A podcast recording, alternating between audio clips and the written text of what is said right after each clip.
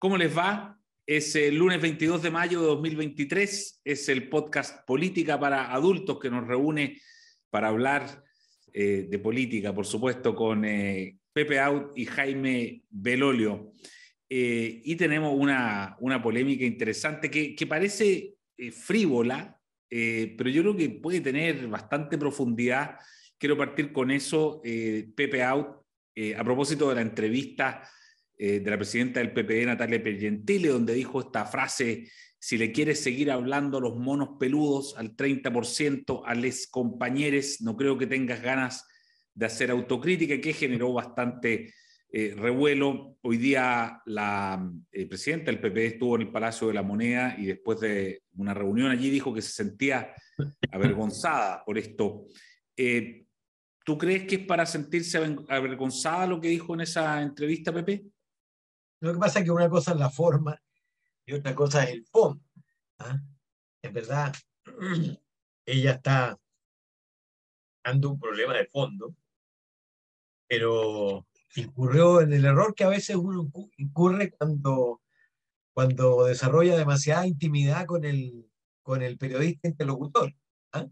Te olvidas de que la conversación no es informal y de que, y de que tus palabras van a tener impacto, dichas dichas en, en, un periódico importante, dominical además, eh, y, y, que presidenta de partido. Pero, pero ella está interpretando, obviamente, un sentir de un sector muy importante e identificando un problema que es real. Ahora, que, que es un problema que está asumido, en el sentido de que eh, lo que está haciendo hoy día el gobierno no es lo que hacía hace meses atrás, en materia de prioridades, en materia incluso de lenguaje. ¿ah?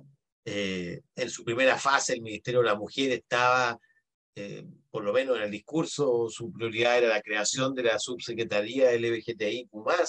Hoy día eh, volvieron a, los temas que interesan a, a, la gran mayoría, que el tema de la sala cuna universal, ¿te fijas? Pero, pero efectivamente está, está interpretando un problema. Ahora, el, el, el nivel de reacción... sí, pero, tú dices, perdón, pero antes de eso, ¿tú dices que en el fondo tiene razón Pier Gentili en el fondo su planteamiento? Yo creo que sí, yo creo que está hablando de un problema real eh, que está en evolución, por supuesto, y que es extendido, que no tiene un foco en determinada persona, eh, pero cuando reaccionan con la virulencia que reaccionan es porque efectivamente el dedo tocó, tocó el nervio, evidente, porque la, la reacción es bastante, diría yo, desproporcionada. ¿ah? Y es porque, claro, porque tocaste un nervio, un nervio sensible. ¿ah? Y, y bueno, a veces la franqueza juega malas pasadas. Yo tiendo a, a solidarizar porque acostumbré más bien ser de ese lado, ¿ah? más bien tener ese exceso, más bien tener ese exceso que el otro. ¿ah? Eh, pero que es un exceso, un exceso, por supuesto. ¿ah? Tú no puedes en una entrevista hablar de, los reyes de los huevones y, ese tipo de expresiones que, eh, yo te digo, Natalia Pier Gentili es hija de un inmigrante que tenía un local en y creció ahí en ese ambiente y por lo tanto nadie le gana a los chistes de doble sentido, ni al lenguaje sobre ni, ni a las metáforas, ¿ah? y tiene un lenguaje directo. Creo que es su fortaleza, pero en este caso se convirtió, por supuesto, en su enemigo. Oye, ¿y qué son, qué son los, de, los, los monos peludos? Exactamente. bueno, si quería, yo, yo, puedo tratar de explicar. Yo, yo, puedo tratar de explicar algo. De peludo yo ya no soy, digamos. Eso claramente ya, lo, lo ya, no puedo ser mono peludo. Tú eres un mono lampiño. Sí, mira, lo que pasa es que la, expresión monos se suele ocupar en, en, política, sobre todo en política universitaria, porque hay grupos que son... Mmm, esto yo lo conocí cuando, cuando fui presidente de la FEUC. Del Partido Comunista a la izquierda había, no sé, unos 15 grupos más que consideraban que los del PC eran amarillos. Eh, y entonces a eso, a los trotskistas, a los vacunistas y otros tantos más, digamos, se les solía llamar monos. Y, y ellos además lo, lo, reivindicaban como tal, digamos, les daba lo mismo, no, no, es que, no es que fuera una especial ofensa. pero yo creo que aquí Natalia eh, le, agrega el, monos peludos. y creo que es como una manera de, que suene un poco menos mal, digamos. Em, pero hoy día esos monos también valdrían para el otro extremo, digamos. O sea, cuando uno mira Twitter, eh, hay una conversación eh, monera, ¿ah? quiere decir que está absolutamente radicalizada y mucho más allá de lo, de, lo, de lo, normal, digamos, y que, y que es como, un comportamiento más bien de grupo que puramente individual. Eh, o sea, solo serían distintos que juntos, entonces por eso también es como mono, ¿no? Por, eso se dice. Ahora, yo creo que igual como dice Pepe, el, hay un tema de fondo que, que, por supuesto que les duele, que es esta lógica de esta política identitaria que hemos hablado aquí tantas veces. Eh, Fukuyama tiene un gran libro en esto, que, es la política de la identidad, y que aquí lo he comentado, que salvo la, el primer tercio, que es donde se eh, dedica a decir por qué cuando dijo el fin de la historia no era el fin de la historia, eh, sino que era en términos hegelianos, sino en términos directos, digamos. De ahí en adelante está súper bueno, porque hoy día nosotros pasamos de una política que trataba desde la izquierda a reivindicar el colectivo y por tanto la identidad de una persona que respondía a ese colectivo, los trabajadores, los tengo idea, las minorías, ya sea sexuales o de, migrantes o lo que fuera. Entonces, de, eso pasamos a una individuación de la política, donde la persona como tal es muy relevante, y ahora pasamos a una siguiente fase, que es una subjetivación de la política. Es decir, la identidad siempre ha sido clave para definir la política. El problema actual es que hay tantas identidades como personas. Y entonces si uno dice, mira, Chile no es un país, sino que son 18 millones de países habitados por una sola persona, yo, tenemos un problema de política identitaria, donde tú tratas, y esto es algo que la izquierda más radical ha tratado de hacer siempre, es buscar esas minorías, esas agendas identitarias radicales, pretendiendo que la suma de ellas es el interés general o el bien común. Pero no lo es. El mejor ejemplo de eso es la eh, convención anterior. ¿No? donde habían personas que estaban por el decrecimiento, después habían otros que estaban por una constitución moralista de los animales, eh, con, no solamente que fueran seres sintientes, sino que tuvieran derechos eh, inalienables como, como tal, digamos, eh, y, y, así una serie de conjunciones de otras cosas que eran para ellos individualmente o para sus colectivos pequeños algo muy relevante, pero que en el interés general obviamente se, se, alejaban. Ahora yo creo que cometió un error la Natalia en algo, además del exceso, digamos, y que a diferencia de cuando Girardi habló de la lista del indulto, el indulto había ocurrido, había quienes lo defendían y quienes no lo defendían. Era muy gráfico. En cambio, acá cuando eh, ella dice los monos peludos, les compañeros, la pregunta es, ¿qué caso en particular puede eh, hacerte aterrizar esto? Eh, y que tú digas, ah, ok, ya, son esos. Y no estas otras cosas que se aprovecharon, por supuesto, algunos grupos de, de, izquierda pertenecientes al gobierno para decirle, mire, aquí lo que está haciendo es criticando la agenda LGBTI. Yo no, no, no, no lo entendí así, digamos, pero, pero ya. Eh, y por tanto digo, obviamente, que ella tiene que retractarse de, de esa parte. Quizás un ejemplo es como el petitorio de los muchachos del Instituto Nacional, ¿ah? eh, que entre, después de pedir que se arreglen los bancos y, las ventanas, que, tiene todo el sentido del mundo, que haya materiales, después dicen que quieren que hayan baños sexogenéricos y eh, comodidades para la neurodivergencia y otras cosas más. Esa es una política identitaria. esa es una política identitaria que obviamente eh, yo veo que el gobierno, como decía Pepe, hoy día se ha tenido que alejar, más por la presión ciudadana que por otra cosa, pero los primeros ocho meses del gobierno, eh, inclusive después de haber perdido en, el plebiscito, eran de una agenda identitaria total. Mm. Eduardo, yo te interrumpí.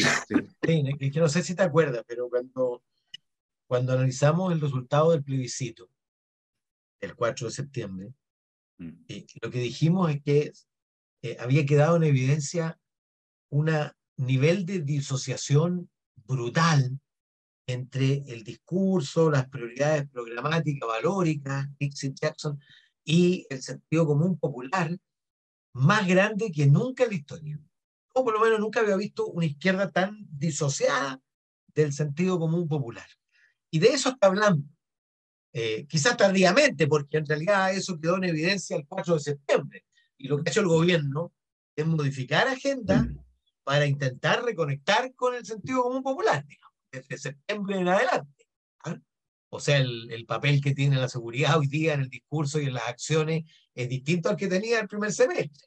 ¿ah? Incluso el crecimiento, eh, lo que te decía yo del Ministerio de la Mujer, que pasamos a preocuparnos ahora de, la sala común universal, pero los primeros seis meses no, no existía la sala común universal Y ese era el problema mayoritario de, la, de las mujeres, ¿te fijáis?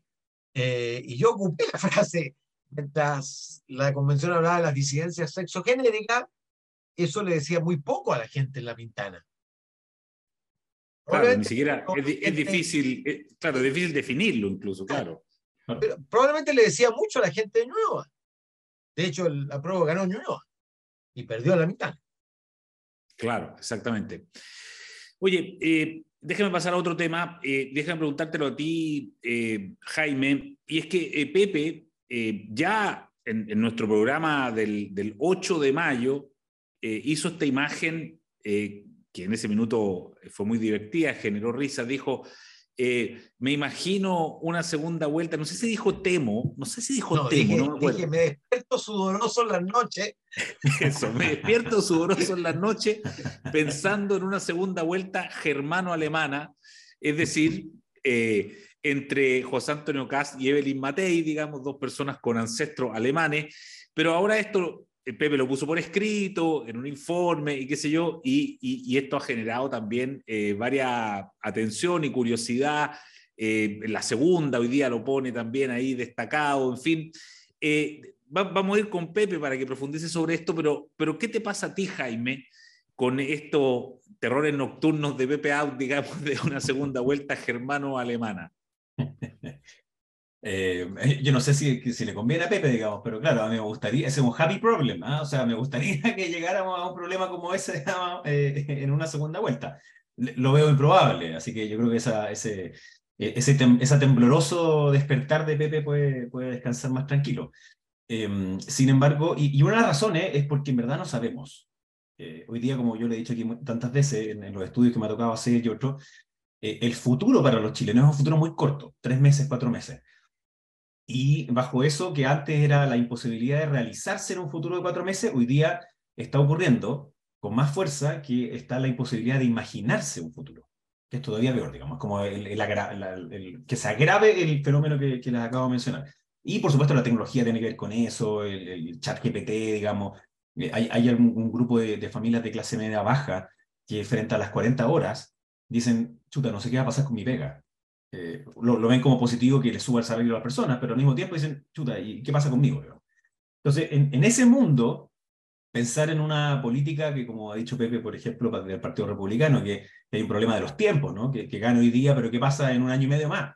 E, e, eso es lo que me cuesta ver, ¿no? imaginar ese año y medio más eh, en donde vamos a estar en una discusión eh, electoral que van a haber pasado otros hitos. Ahora, claro, visto desde hoy, eh, el hito que sigue es diciembre, y yo creo que ese determina mucho qué es lo que va a pasar después, en, las municipales, eh, en, bueno, gobernadores regionales también, pero sobre todo la política de alianzas que va a permitir o no, o que va a facilitar eh, esta final germano-alemana, o, que va, puede ser completamente distinta.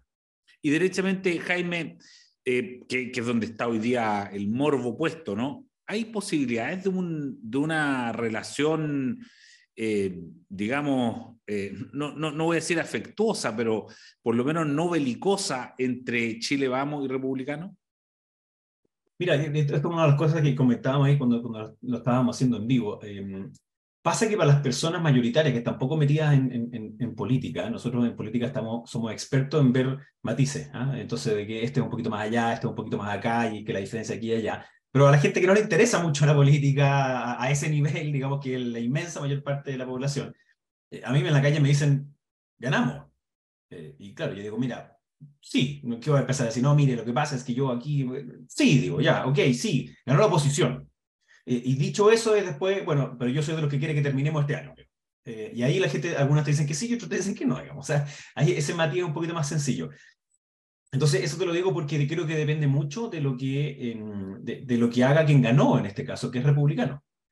Y, y, eso está por verse. Se van a instalar ahora, ahí hay, hay, como una prueba de fuego, ¿no? De, de, cómo van a manejar esto de ser, em, de, administrar sus propios votantes y militantes, a la vez que administrar ese otro grupo de personas que es un voto menos ideológico, que es un voto mucho más, em, que hace este atajo de quiénes son los que me ayudan a que cortemos el deseo eh, y me dan estas certezas y estas seguridades, pero que no necesariamente están de acuerdo con la mm, ideología, llamémoslo así, del Partido Republicano. Sí encontraron que fue mucho más coherente, que fue más consistente y por tanto fueron allá. Entonces, e, esa tensión eh, es compleja porque una es gobernabilidad versus eh, darle, em, darle respuestas a tus propios militantes, digamos, y, ambas pueden ser contradictorias. El ideal es que no, digamos, pero en este caso podría ser contradictoria. Entonces, yo creo que depende un poquito de eso. Yo espero que la respuesta a esto sea sí. O sea, me gustaría que hubiese un, un buen lenguaje común para, y, no solamente con republicanos, sino que también con, con más personas para eh, poder realmente poder cerrar el ciclo constitucional en el año 2023. Pepe, partiendo, partiendo por, por tu terreno nocturno. Oye, eh, déjame decirte a propósito de lo que dice Jaime, gobernar el éxito es tanto o más difícil que recuperarse del fracaso. Es más, es más fácil remontar un fracaso que gobernar el éxito. Primero porque obviamente cuando eres exitoso, eh, las exigencias que pesan sobre ti son mucho mayores. Cuando tú eres marginal, nadie espera mucho de ti. Pero cuando tú tienes la llave del proceso, todas las luces están sobre ti, toda la atención. Y cuando has obtenido 35,4% en una elección, te, espera que mantengas o crezcas en la siguiente. ¿ah? Eh, y, hay muchas barreras por delante. Yo creo, fíjate, que el plebiscito va a ser una tregua. ¿ah? Y que el plebiscito, el plebiscito, eh, nadie va a querer perder y por lo tanto van a ir todos a ganar juntos. ¿ah? Y desde ese punto de vista va a ser una tregua, en el sentido de que el gobierno no va a querer perder una tercera elección consecutiva y, y, y José Antonio Cano no va a querer poner en riesgo tampoco el éxito que ya tuvo, por lo tanto se va a saltar diciembre en la práctica, eh, y eso es virtuoso porque, porque solo se va a aprobar nueva constitución, a mi juicio, si Casti y Boric están en el apruebo. Si uno de los dos no está, eh, hay alta probabilidad de que no tengamos eh, nueva constitución. Yo creo que sí, por, por esta razón. pero la pesadilla es más que una pesadilla. O sea, es una hipótesis de ocurrencia si todo se prolongara como está, es la ocurrencia más probable. ¿Ah? Si tú miras las encuestas hoy día, en mención espontánea, Joscast y, y, y Matei. Luego todos los... ¿Cómo, sería, cómo, llegaríamos a ese cuadro, a esa segunda vuelta? Llegaríamos a ese cuadro, la probabilidad de ocurrencia de ese cuadro. ¿Yo qué digo?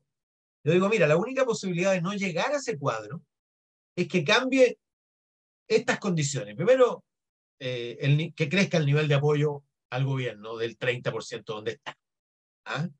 Eh, segundo, que se, se conjure el riesgo de fragmentación que está en curso.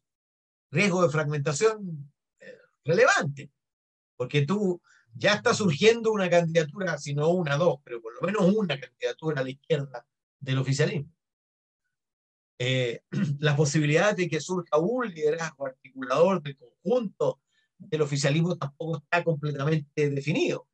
Si gana uno que es más centro-izquierda, la posibilidad de reforzar la candidatura de izquierda crece. Si gana uno de, de más de izquierda, tipo Camina Vallejo, la posibilidad, digamos, de que la candidatura que va a surgir al centro crezca eh, grande. Agrégale a eso que, bueno, Marco Enrique ha competido ya una, dos, tres veces, que compite una cuarta es simplemente un trámite. Bueno, y ahí tienes tú, eh, ese voto hoy día está en el orden de 37%. Claro. Hazlo crecer al 40% y distribúyelo en cuatro candidaturas competitivas. La posibilidad de que ocurra lo que ocurrió en 2002 en Francia eh, y que no pase Jospin ¿Ah? Jospin era, era, era primer ministro o presidente, no me acuerdo, pero, pero, pero dio por hecho que pasaba. ¿ah? Y, y, se metió Le Pen en segundo lugar detrás de Chirac. ¿ah? Eh, y ese escenario, por supuesto, revolucionaría la escena política. ¿ah? Como lo hizo, por lo demás, anticipó la revolución de la escena política en, Francia es muy posible que ese escenario generara rearticulaciones, porque es obvio que eh, para ganar, Evelyn Matei necesitaría armar una concertación con otros. Eh, Y, para ganar, intentar ganar, los republicanos tendrían que intentar hacer algo también para hacer mayoría. Hoy día las hipótesis, que son medias locas, ¿ah? pero las hipótesis de primeras vueltas eh, dan en los dos primeros lugares a los que te dije, y las hipótesis de segunda vuelta, las únicas que he visto, gana Matei, pero con un nivel todavía de indeciso muy alto. Claro. Y por lo tanto, eh, se trata de elecciones de segunda vuelta muy inciertas. A menos, como te digo, que eh, el apoyo al gobierno crezca significativamente, pero sobre todo eh, reduzca la fragmentación. Porque aunque crezca el apoyo del gobierno, si no resuelve el problema de fragmentación, ¿ah? eh, y que ya fue un problema en la pasada. Claro, y, por eso me imagino que genera... Siguiente. Claro, por lo que dices tú, por eso genera tanto estupor lo que ocurre con Natalia Pergentili, porque efectivamente lo que hace ella es más bien desnudar la fragmentación, ¿no? que en el fondo que hay, hay, hay no, no dos, sino varias almas que cohabitan ahí. Claro, piensa que, piensa que ni siquiera se han, mira, si lo, lo, impresionante que surge del escenario del 7 de mayo, y que tú tienes un partido del 35 y el que le sigue tiene 9. 9 en la UDI. Y luego con 8,1 el PC. Y luego con 7,7 RN con 6 el PS y después todos los otros debajo de 5. Es decir, el nivel de fragmentación ¿ah? y de proyectos en disputa y de liderazgo en competencia es, es em, exageradamente no correspondiente a la realidad del país, de las, de las corrientes verdaderamente existentes. ¿ah? Tú deberías tener un partido centro-derecha grande, un partido de izquierda, el Frente Amplio como un partido, la socialdemocracia como un partido, en fin. Aquí la sociedad chilena da para seis grandes, seis a ocho grandes partidos. Claro, y punto. A Jaime Velorio que le llegaron refuerzo aquí en la mitad de la entrevista, eh, lo cual nos parece estupendo. Eh, Jaime, finalmente tú, tú hablando de esta fragmentación, fue muy claro, Pepe, en, contarla. Eh, la centro derecha, digo Chile, vamos, eh, ¿hay posibilidades de que se convierta en, un solo partido, por ejemplo? Bueno, yo creo que depende muchísimo de lo que salga finalmente de la mm, comisión de expertos y obviamente del de el, consejo en sí, ¿no? Eh, y ahí hemos hablado varias veces con Pepe al respecto de cuáles son como estos incentivos a que la fragmentación disminuya y eso signifique que hayan menos, menos partidos. Yo hoy día veo, em, por lo que me ha tocado conversar con, con personas del otro partido de Chile Vamos, eh, que sería difícil hacer un único partido, pero sí podría ser algo que ha sonado ya como alternativa, que es hacer una federación de partidos, que básicamente es hacer una coalición, pero con, con la formalidad de tener una presidencia, de tener reglamento, de tener eh, sistematizado lo que significa el ponerse de acuerdo, por ejemplo, cómo se eligen los candidatos. Eh, y también, ese fue un dinosaurio que está aquí gritando. Eh, eh, y, tener, tener tranquilos los dinosaurios de cada lado, digamos, cuando, cuando es necesario dentro de los partidos llegar a la... Eh, mira, a, los monos peludos. A los monos me, lo acaban de pasar, aquí está, aquí está. Este, este, este, este es un mono peludo, básicamente.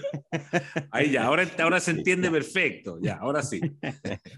entonces, lo que pase allí, digamos, en, en, y, y, varias de las de la, mm, instituciones, llamémoslo así, que se acaban de crear o reglas que se acaban de crear en este consejo experto, sí permitirían el que haya una especie como de federaciones de partidos. Entonces yo creo que eso sería una buena fórmula para, em, para romper parte de, para la redundancia, digamos, o, la paradoja, ¿no? Que, que, es romper esta atomización gigantesca que tenemos hoy día en el Parlamento y sí poder negociar más, em, más colectivamente, ¿no? Que, que uno pueda realmente ir a hablar con un partido o un conjunto de partidos eh, y que luego de eso tenga algún efecto. Hoy día lo que, lo que uno sabe, digamos, es que si hay que ir al Senado, no basta con hablar con el jefe de bancada del Senado, sino que de un partido del Senado, sino que hay que hablar con cada uno de los senadores. Eh, y en la Cámara de Diputados es eso mismo multiplicado, ya no por 155, pero probablemente como por 90. Entonces, eso es un problema de gobernabilidad. Em, y hay una última cosa, al menos parte de lo que a mí me gustaría eh, dedicarme en, los próximos meses y, años, es a que podamos dotar de contenido de qué es lo que tiene que hacer una centroderecha y derecha que quiera mirar hacia el futuro, una vez pasado eh, el primer ciclo, llamémoslo así, eh, o, un ciclo grande que yo creo que termina eh, en octubre del 19. De ahí en adelante la pregunta es no solamente qué queremos defender, sino que también qué es lo que queremos promover. y ahí hay un desafío que, es para Chile Vamos, sin lugar a duda, y al menos yo quiero tratar de aportar un, granito a eso. Está bueno. Pepe, ¿quería decir algo? Sí, a propósito de esta eventual puta germano además, que decía, eh, las elecciones de octubre de 2024 son determinantes. Fíjate que el que ha ganado las elecciones de alcaldes, 2004, 2008, 2012, 2016, 2020, ganó luego las elecciones presidenciales. Y las elecciones de alcalde ahora están amplificadas además por, porque además es la elección de gobernadores regionales. Claro, Que, si la de alcaldes tenía el carácter de ensayo general de la presidencial, la de gobernadores, ¿para qué te digo? Y, y son elecciones uninominales, es decir, igual que la presidencial, pero en el caso de alcaldes sin segunda vuelta. Por lo tanto, el que gana simplemente por un voto, gana. No importa que obtenga 30% de los votos, pero si es el primero, elegido alcalde. Y, le va a surgir la pregunta a la derecha, y particularmente a republicanos, porque yo entiendo que la derecha no fue unida en esta elección, ni siquiera tuvo que hacer la discusión Chile Vamos, porque republicanos canceló la posibilidad de unidad porque estaba en la fase de crecimiento. ¿ah? Eh, ¿Prolongará esa fase con el riesgo, por supuesto, de bajar o concurrirá a una negociación, a un pacto por omisión o a algún arreglo para enfrentar al oficialismo unida en las elecciones eh, de alcaldes y eventualmente de gobernadores, aunque en, gobernadores, tú sabes, hay segunda vuelta cuando nadie obtiene menos del, menos, o sea, nadie supera el 40%. Y por lo tanto, eh, no hace daño en gobernadores, pero, eh, pero en alcalde, evidentemente, el minoritario te puede ganar si tú estás dividido.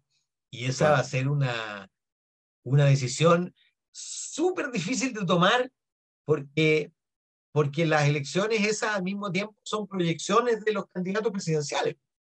De hecho, normalmente el candidato presidencial es aquel que más piden los candidatos alcaldes para ponerse en la foto con él. Ese es el que después va a ganar. ¿ah? Si no, pregúntale a Lavín ¿ah? y a Bachelet. Esa es la pregunta del millón sin duda, digamos, y esa es, la, es lo que viene por delante, pero todavía menos mal queda tiempo para eso. Oye, muchas gracias Pepe Out y Jaime Belolio y, y al pequeño Belolio chico que nos acompañó ahí y que nos dio más energía, así es que que estén muy bien, nos vemos el próximo lunes, que tengan buena semana. Oye, y un último mensaje, porque, yo sé que esto, esto, esto, nos mandaron aquí a, Pepe y a mí, que Benjamín Silva, em, que fue uno de los impulsores de la ley Emilia, eh, que, que, ya va a cumplir varios años y que está en este año en la mes de la, el mes de la seguridad vial infantil. Eh, y es para tomar el peso de que en promedio desde el 2013 en adelante fallecen 63 niños y niñas al año debido a siniestros viales. Así que a tener cuidado mm. para visibilizar eso mismo. Eh, y además Benjamín Silva, que, que es el padre de Emilia, es un oyente semanal de este Política para Adultos. Oye, pero digamos que digamos que la aprobación de la ley Emilia, que fue consecuencia de que ellos transformaron su dolor en un impulso de transformación legal, ha traído consigo una reducción muy significativa. 62%. De, la, ¿de cuánto? 62% ha bajado. Imagínate. ¿ah? Así que a transformar el dolor en causa de transformaciones sociales. Muy válido, muy bueno. Gracias por esa acotación final. Bueno, con eso terminamos entonces y nos vemos el próximo lunes y que tengan buena semana. Chao, chao. Bien. Gracias. El libero, la realidad como no la habías visto. Haz que estos contenidos lleguen más lejos haciéndote miembro de la red Libero.